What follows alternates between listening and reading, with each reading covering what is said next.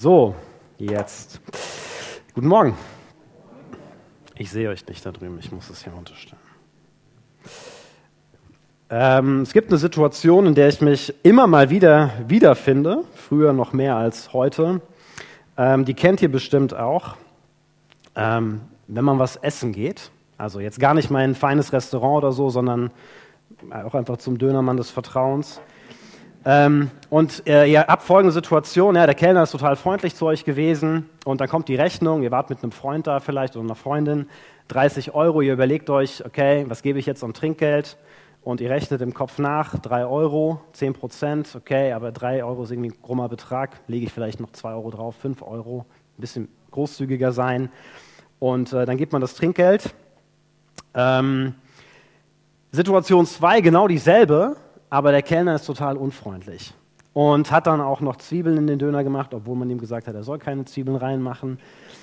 Ähm, und man ist eigentlich ein bisschen ärgerlich und ähm, dann kommt auch wieder die Rechnung und man, naja, da fängt so ein Gedankengang an, den kennt ihr vielleicht, oder vielleicht bin ich auch der Einzige. also ich tausche mich dann auch manchmal aus mit, wenn ich mit Leuten unterwegs bin, ja, geben wir dem hier jetzt was? Geben wir diesem unfreundlichen Kellner jetzt Trinkgeld? Wenn ja, wie viel geben wir ihm? Oder geben wir ihm einfach gar nichts? Der soll ja gefälligst lernen, freundlich zu uns zu sein. ja, das, äh, ja, es ist leider so. Ne? Also ist leider hart, aber ja. Wie würdest du damit umgehen mit so einer Situation? Was würdest du machen? Ja, gibst du vielleicht tatsächlich kein Trinkgeld? Ich habe mir überlegt, es wäre ja eigentlich dein Recht. Ne? Also man muss ja kein Trinkgeld geben. Nirgendwo steht im Deutschen geschrieben, man muss Trinkgeld geben. Eine Rechnung, die muss man bezahlen, gar keine Frage. Trinkgeld muss man nicht bezahlen.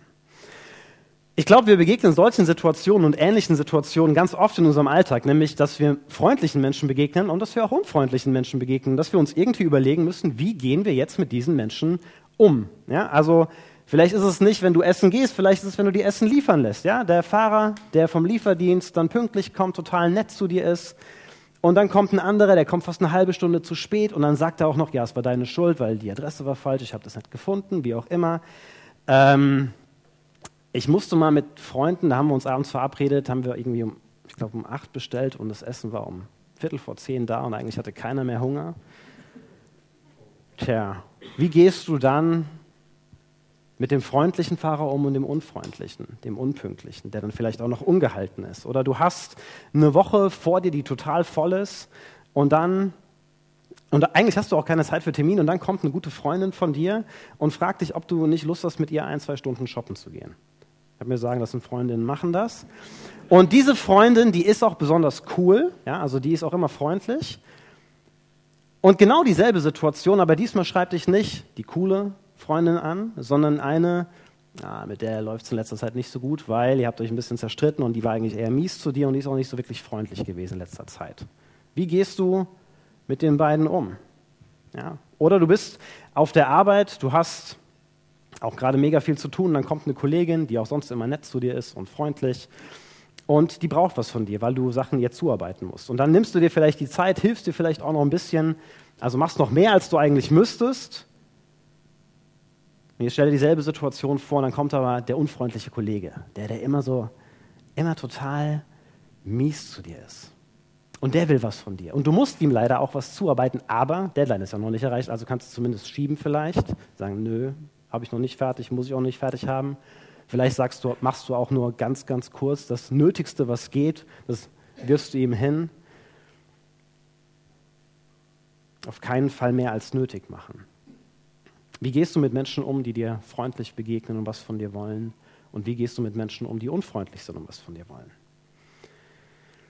In der Geschichte, die wir uns heute Morgen anschauen wollen, habt ihr gerade gehört, da geht es auch um so eine Situation. Abraham begegnet einem freundlichen Menschen und einem ziemlich unfreundlichen Typen. Und auch wenn die Situation sicherlich nicht so alltäglich ist wie jetzt Trinkgeld geben oder mit einer Freundin shoppen gehen oder einem Kollegen oder einer Kollegin helfen, denke ich, dass wir doch einiges aus dieser Geschichte darüber lernen können, wie wir mit freundlichen und unfreundlichen Menschen umgehen können. Wir sind ja gerade in dieser Predigtreihe über Abraham, das heißt, wir sind mit ihm unterwegs und schauen uns an, was er so mit Gott erlebt.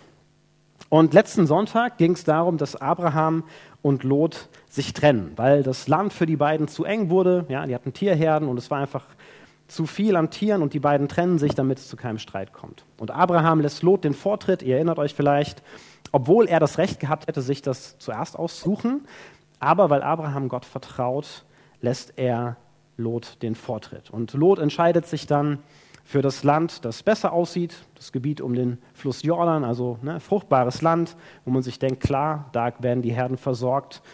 Und dort lässt sich Lot dann in der Nähe der Stadt Sodom nieder. Und Abraham zieht weiter in die Richtung von einem Ort, der Mamre heißt. Und da geht es heute weiter.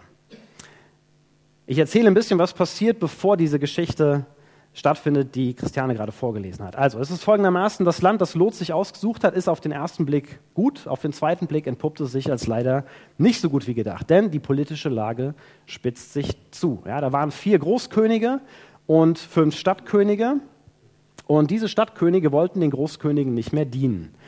Deswegen zetteln sie einen Aufstand an ähm, und zu diesen Stadtkönigen gehörte auch der König von Sodom, also dieser Stadt, wo Lot ähm, sich in der Nähe niedergelassen hatte. Und die Großkönige starten dann einen Feldzug gegen diese kleinen Stadtkönige und auf dem Weg besiegen sie auch noch diverse Völker, die ihnen, äh, unter den, ähm, die ihnen unter das Schwert kommen. Und dann stehen sie schließlich den Stadtkönigen gegenüber. Und wenn man die Geschichte liest, man merkt es einfach total lächerlich. Ne? Also sind diese Stadtkönige, dieser König von Sodom mit ein paar Freunden und dann wollen die gegen die Großkönige kämpfen. Dabei haben die Großkönige gerade im Vorbeigehen diverse andere Stämme unterworfen. Und der Kampf ist auch so schnell vorbei, dass der Autor sich gedacht hat, das schreibe ich doch nicht mehr auf. Das nächste, was der schreibt, ist, dass die Könige fliehen. Also der König von Sodom und von Gomorra, die beiden werden erwähnt, die fliehen, dann fallen die auch noch in Asphaltgruben rein. Ja, die sterben nicht, aber es ist schon ultra peinlich, wenn man so als König in eine Asphaltgrube reinfällt. Könnt ihr euch ja vorstellen, wie die wieder rausgekommen sind. Hm, sah nicht so toll aus wahrscheinlich. Aber man merkt irgendwie, dass diese Könige, die haben sich irgendwie maßlos übernommen. Also die waren vom Charakter ganz strange Typen, unfreundliche Typen. Das wissen wir übrigens auch schon von ihnen, denn vom König von Sodom, der wurde ja schon vorher erwähnt, ähm, nämlich in der Geschichte, die wir uns letzten Sonntag angeschaut haben. Da hieß es nämlich Folgendes, oder da stand Folgendes über ihn, oder über alle, die in Sodom lebten.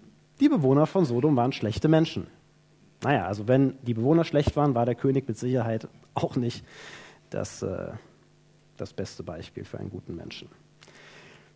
Das heißt, die Selbstüberschätzung dieser Stadtkönige hatte dazu geführt, dass sie jetzt besiegt worden waren, ausgeraubt worden waren. Ja, die Großkönige nehmen nämlich Kriegsbeute mit, Ernteerträge, Frauen, Kinder. Und man merkt immer mehr, Lot hat eigentlich eine ziemlich schlechte Wahl getroffen. Das Land, das er sich ausgesucht hat, ist doch nicht so eine gute Wahl gewesen. Er wohnt übrigens auch mittlerweile nicht mehr in der Nähe von Sodom, sondern er ist nach Sodom eingezogen. Also er hat sich dort einen Platz gesucht, vermutlich weil er sich dachte, da bekomme ich Schutz von einem guten König. Tja, der König war leider nicht so gut und deswegen ist jetzt Lot und seine Familie in Gefangenschaft. Ist blöd gelaufen für Lot. Abrahams Vertrauen hingegen in Gott hat sich ausgezahlt. Ja, ihr erinnert euch, er hat sich das Land nicht ausgesucht, er hat Lot den Vortritt gelassen. Und es geht ihm gut. Der Krieg trifft Abraham nicht. Er wohnt bei Mamre, das ist ein Ort. Und dort hat er sich mit drei Männern verbündet, die ihm wohlgesinnt sind. Und trotzdem lässt Abraham das nicht kalt, als er hört, dass Lot gefangen genommen worden ist. Und er ruft seine Männer zusammen und bricht mit seinen drei Verbündeten auf, um Lot und seine Familie zu befreien. Und er hat auch Erfolg. Und er befreit alle Gefangenen, holt sich all die Beute, die die Großkönige erbeutet haben, und so kommt er siegreich zurück. Und dann sind wir bei dieser Geschichte, die Christiane gerade vorgelesen hat. Es bleibt nicht unbemerkt, dass Abraham gesiegt hat. Zwei Menschen ziehen ihm entgegen. Das ist zum einen der König von Sodom und dann auch der König von Salem. Und die beiden wollen wir uns mal ein bisschen genauer anschauen. Da ist zum einen Melchisedek, das ist der König von Salem. Und von dem lesen wir, dass er nicht nur König war, sondern auch Priester. Das war damals nicht unüblich, dass ein König auch gleichzeitig Priester war. Und dieser König, der zieht ihm entgegen. Und er zieht ihm nicht nur entgegen, sondern er bringt auch noch was mit. Er bringt nämlich Brot und Wein mit. Brot und Wasser, das wäre was Normales gewesen. Brot und Wein, das teilte man sich unter Königen. Das war quasi ein königliches Festmahl, das er mit ihm teilt, das er ihm dorthin bringt. Und es ist interessant, dass er mit Abraham seinen Sieg feiert, obwohl er, also der Melchisedek, hatte überhaupt nichts davon. Also nirgendwo wird erwähnt, dass der Krieg ihn getroffen hat. Also es gab keine Gefangenen, die Abraham für ihn befreit hat. Und trotzdem war er Abraham wohlgesonnen. Es war ein freundlicher Mensch. Der ist ihm entgegengezogen, serviert ihm ein Festmahl und dann segnet er ihn noch im Namen seines höchsten Gottes. Müssen auch festhalten, damit ist nicht der Gott Abrahams gemeint. Ja, also wenn eine Muslima und eine Christin von Gott sprechen, dann meinen sie unterschiedliche, jemand unterschiedlichen, wenn sie von diesem Gott sprechen. Und genauso ist es hier auch. Melchisedek, äh Melchisedek ist ähm, Priester von El Elyon, so heißt es da. Und El Elyon ist zwar auch ein Titel für den Gott Abrahams, genauso wie auch andere Titel, kennt ihr vielleicht El Shaddai oder El Olam. Und dieses El, das merkt man vielleicht schon, das bedeutet Gott. Und El, El hieß auch der Hauptgott der Kanaaniter. Und dann hängte man eben noch ein Elyon dran, das bedeutet nämlich der Höchste. Und dann war klar, das ist der höchste Gott der Kanaaniter. Das heißt, was macht Melchisedek in dem Fall? Er segnet ihm im Namen seines höchsten Gottes. Das heißt, er wünscht ihm das Beste, das er ihm nur hätte wünschen können. Und Abraham gibt Melchisedek den zehnten Teil seiner Beute ab. Es war jetzt in dem Fall nicht unbedingt was Besonderes, denn das machte man so. Man gab Priestern, die einen segneten, etwas ab. Und damals waren das 10 Prozent, so wie man heute 10 Prozent Trinkgeld gibt. Das gehörte zum guten Ton. Trotzdem hätte er es nicht tun müssen.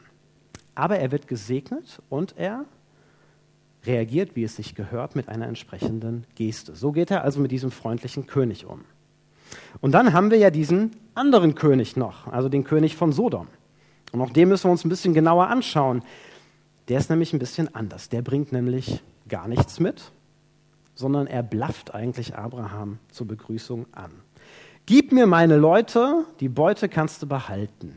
Also im Hebräischen ist das so kurz geschrieben wie möglich. Da könnte man vielleicht sagen, äh, gib mir Leute, nimm Beute für dich. Ja, also möglichst kurz angebunden. Und man merkt so richtig, dieser König, der ist total unsympathisch. Der hätte das ja auch anders formulieren können. Ja, ihr merkt, der redet zuerst von sich, gib mir. Und dann redet er von Abraham, Beute kannst du dann behalten. Er hätte ja auch sagen können, du kannst gerne meine Beute, die Beute behalten, bitte gib mir meine Leute zurück. So hätte er es ja auch sagen können. Das tut er aber nicht. Er denkt nur an sich und es klingt dann sogar noch großzügig, dass er sagt, die Beute kannst du ja behalten, aber es ist faktisch dreist, weil Abraham hätte ihm gar nichts geben müssen. Ihm stand das alles zu. Der hätte überhaupt nichts abgeben müssen. Noch nicht mal seine Leute. Und umso überraschender ist es dann, wie Abraham in dieser Situation reagiert. Das ist eine, das ist eine überraschende Wendung. Er schwört nämlich bei seinem Gott, dass er ihm alles zurückgeben wird. Kleine Randnotiz, er schwört beim Herrn, dem höchsten Gott. Also er setzt noch was vor Elion. El Elyon. Er sagt nämlich Jahwe El Elyon. Und damit macht er deutlich, mein höchster Gott ist Jahwe, nicht der Gott der Kanaaniter. Und weil er zu diesem Gott gehört, sagt er, ich werde nichts von dem behalten, ich gebe dir das alles. Außer dem Essen, das meine Männer schon gegessen haben, kann er auch nicht mehr zurückgeben. Und dem Teil, der seinen Verbündeten zusteht, seinen drei Verbündeten. Aber auf seinen Anteil verzichtet er. Und das müssen wir uns jetzt mal genauer anschauen, was das bedeutet. Denn Abraham ist nicht nur ein wenig großzügig, der ist richtig großzügig, wenn wir überlegen, dass er seinen ganzen Anteil verschenkt. Er gibt nämlich dem König von Salem, dem freundlichen Grünen, ähm, 10 Prozent. Und wenn man jetzt ein bisschen rechnen kann, weiß man, wie viel er dem unfreundlichen König gibt, nämlich 90 Prozent. Das finde ich abgefahren, dass man so mit einem unfreundlichen Menschen umgeht. Und ich frage mich, woher kommt das, dass Abraham so mit diesem König umgegangen ist? Und ich denke, es ist auch ein bisschen angedeutet. Er sagt nämlich zum König von Sodom, damit du nicht sagen kannst, dass du mich reich gemacht hast. Und die Frage ist ja, wer hat denn Abraham reich gemacht? Gott hat ihn reich gemacht, sein Gott. Und ich denke, dass damit Abrahams Großzügigkeit zu tun hat. Mit dem, was er mit seinem Gott erlebt hat jetzt schon. Immer mehr vertraut er dieser Verheißung, die Gott ihm ganz am Anfang gegeben hat. Erinnert euch, ich will dich segnen und deinen Namen groß machen, sodass du ein Segen sein wirst. Ich werde die segnen, die dich segnen. Und Abraham erlebt genau das. Er ist gesegnet. Gott hat ihn mit treuen Verbündeten versorgt. Er hilft ihm dabei, die vier Großkönige zu besiegen, die alles platt gemacht haben davor. Er hilft ihm, Lot und seine Familie zu befreien. Sein Name fängt an groß zu werden. Er wird berühmt. Der König von Salem zieht ihm entgegen. Ich denke, Abraham begreift immer mehr, wem er alles zu verdanken hat, was er in seinem Leben hat. Und wie er bei der Auswahl des Landes gesagt hat, ich vertraue lieber auf Gott, statt mich selbst um das zu sorgen, weiß er auch jetzt, ich bin nicht darauf angewiesen, daran festzuhalten, was mir zusteht. Ja, er kann großzügig sein, weil er weiß, Gott ist mir gegenüber großzügig. Er vertraut Gottes Versorgung. Nicht andere machen ihn reich, nicht er selbst macht sich reich, sondern sein Gott segnet ihn. Sein Gott versorgt Abraham mit allem, was er braucht. Und Abraham fängt an, das wiederzuspiegeln. Er spiegelt wieder, wie Gott zu ihm ist. Gott färbt auf ihn ab. Und Abraham wird auf einmal zu einem Segen für den freundlichen König und er wird sogar zu einem Segen für den unfreundlichen König. Machen wir einen kleinen Sprung ins Neue Testament zu Jesus. Der sagt nämlich an einer Stelle Folgendes im Lukasevangelium. Wenn ihr nur die liebt, die euch lieben, welchen besonderen Dank erwartet ihr von Gott? Sogar die Sünder lieben ja die, von denen sie geliebt werden. Wenn ihr nur denen Gutes tut, die euch Gutes tun, welchen besonderen Dank erwartet ihr von Gott? Sogar die Sünder handeln so. Wenn ihr nur denen etwas leid, von denen ihr es wieder zurückerwarten könnt, welchen besonderen Dank erwartet ihr von Gott? Sogar die Sünder leihen sich gegenseitig Geld, um den gleichen Betrag zurückzubekommen. Nein, liebt eure Feinde, tut Gutes und verleiht, ohne etwas dafür zu erhoffen. Dann werdet ihr großen Lohn erhalten und Kinder des Höchsten sein. Denn Gott selbst ist gut zu den undankbaren und schlechten Menschen. Und Abraham tut letztlich genau das. Er lebt hier vor, was es heißt, Kind des höchsten Gottes zu sein. Wie sein Gott ist er großzügig zu dem freundlichen König, aber genauso und noch viel mehr zu dem unfreundlichen König, zu dem undankbaren König. Er macht da keinen Unterschied. Wie ist das bei dir? wie reagierst du, wenn dir der unfreundliche Kellner die Rechnung bringt? Abraham hat dem König von Sodom 90 Prozent gegeben. Vielleicht gibst du beim nächsten Mal 20 Prozent. Wie reagierst du, wenn du in einem Rechtsstreit steckst? Da will jemand was von dir. Und das steht dir sogar noch zu. Und Abraham hat auf das verzichtet, was ihm rechtmäßig zustand. Er entschied sich großzügig zu sein. Wie wäre es, wenn du in einem Streit großzügig bist und verzichtest? Ich denke, Großzügigkeit hat auch nicht nur was mit Geld zu tun. Großzügig können wir mit dem umgehen, was wir als Menschen haben, grundsätzlich. Dazu gehört Geld, dazu gehört aber auch unser Besitz, dazu gehört auch unsere Zeit. Großzügig mit deinem Besitz umzugehen, könnte bedeuten, jemandem etwas zu leihen, so Jesus das gesagt hat. Etwas, was du vielleicht auch eher ungern weggibst. Jeder von uns hat ja so Dinge, ja, die teilen wir nicht so gerne. Es könnte auch einfach bedeuten, dem unfreundlichen Handwerker, der den ganzen Morgen bei dir im Haus arbeitet, einen Kaffee zu geben und ein paar frische Kekse. Etwas zu teilen von dem, was du hast, obwohl er unfreundlich ist. Großzügig mit deiner Zeit umzugehen. Das könnte bedeuten, dass du trotz einer vollen Woche dir die Zeit nimmst, vielleicht mit der unfreundlichen Freundin shoppen zu gehen. Oder jemandem zu helfen. Oder dir die Zeit zu nehmen, jemandem zuzuhören. Es könnte auch bedeuten, dass du dem unfreundlichen Kollegen hilfst, dass du vielleicht sogar etwas erledigst, was du gar nicht erledigen müsstest für ihn, weil er das eigentlich tun muss. Aber du arbeitest ihm zu und legst sozusagen noch oben drauf, obwohl es seine Aufgabe wäre.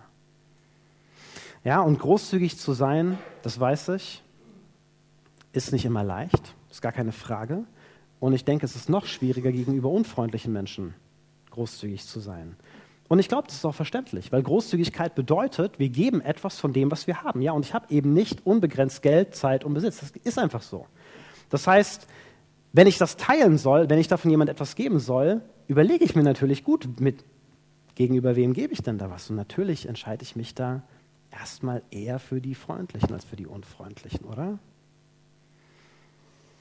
Jesus fordert uns heraus, gerade mit den Unfreundlichen großzügig umzugehen.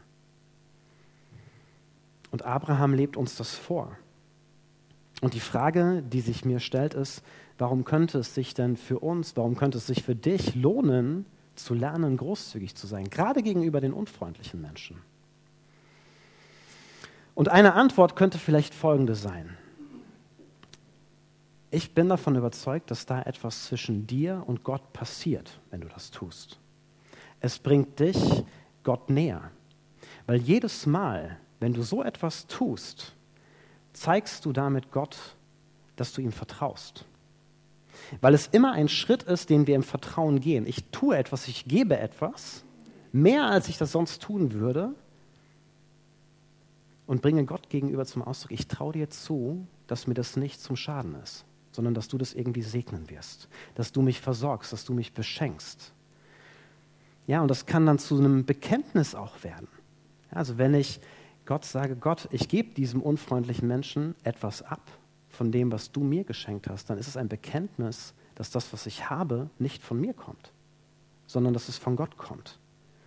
Und das wiederum kann dann dazu führen, dass ich vielleicht dankbar werde gegenüber Gott, der mir so viel geschenkt hat, obwohl auch ich übrigens nicht immer freundlich bin. Ihr merkt, da kann ganz viel passieren. Und ich denke, gerade da, wo wir so Dinge tun, die uns nicht so leicht von der Hand gehen, wo wir nur sagen können, Gott, ich mache das jetzt, weil ich dir vertraue. Und nicht, weil es mir etwas bringt. Gerade dabei begeben wir uns doch in eine Abhängigkeit von Gott. Und deswegen bin ich überzeugt, dass es sich lohnt, wenn wir als Christen, wenn du lernst, großzügig mit anderen Menschen umzugehen, gerade mit den Unfreundlichen und eben keinen Unterschied zu machen. Ja, und vielleicht hast du jetzt, kann sein, dass das vielleicht schon die ganze Predigt so ist, eine unfreundliche Person in deinem Kopf, ja, die, die ist dir vor Augen vielleicht. Und du weißt, die wird dir heute, vielleicht auch nächste Woche begegnen. Wie könntest du dieser Person gegenüber großzügig sein? Überleg dir das mal. Wie könntest du dieser Person gegenüber großzügig sein?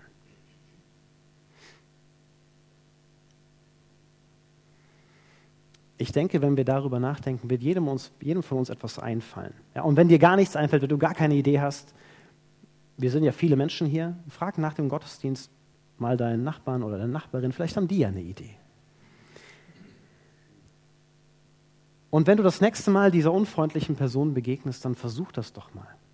Versuch doch mal dieser Person gegenüber großzügig zu sein und rede währenddessen mit Gott darüber. Sag Gott, dass du das machst, weil du das für ihn machst. Das ist ja das Schöne, man kann mit Gott jederzeit reden, auch wenn man sowas macht. Ja, und stellt euch mal vor, was passieren würde, wenn wir das alle zusammen in der nächsten Woche mal probieren. Jeder von uns versucht das mal bei einer Person. Ich bin davon überzeugt, dass wir nächsten Sonntag uns die ein oder andere Geschichte erzählen könnten, wo wir erlebt haben, dass Gott in uns interessante Erlebnisse schenkt, gute Erlebnisse schenkt. Wir werden erleben, dass Gott es segnet. Davon bin ich zutiefst überzeugt, wenn wir großzügig sind zu anderen Menschen, egal ob sie freundlich sind oder unfreundlich vielleicht gerade bei den Unfreundlichen. Amen.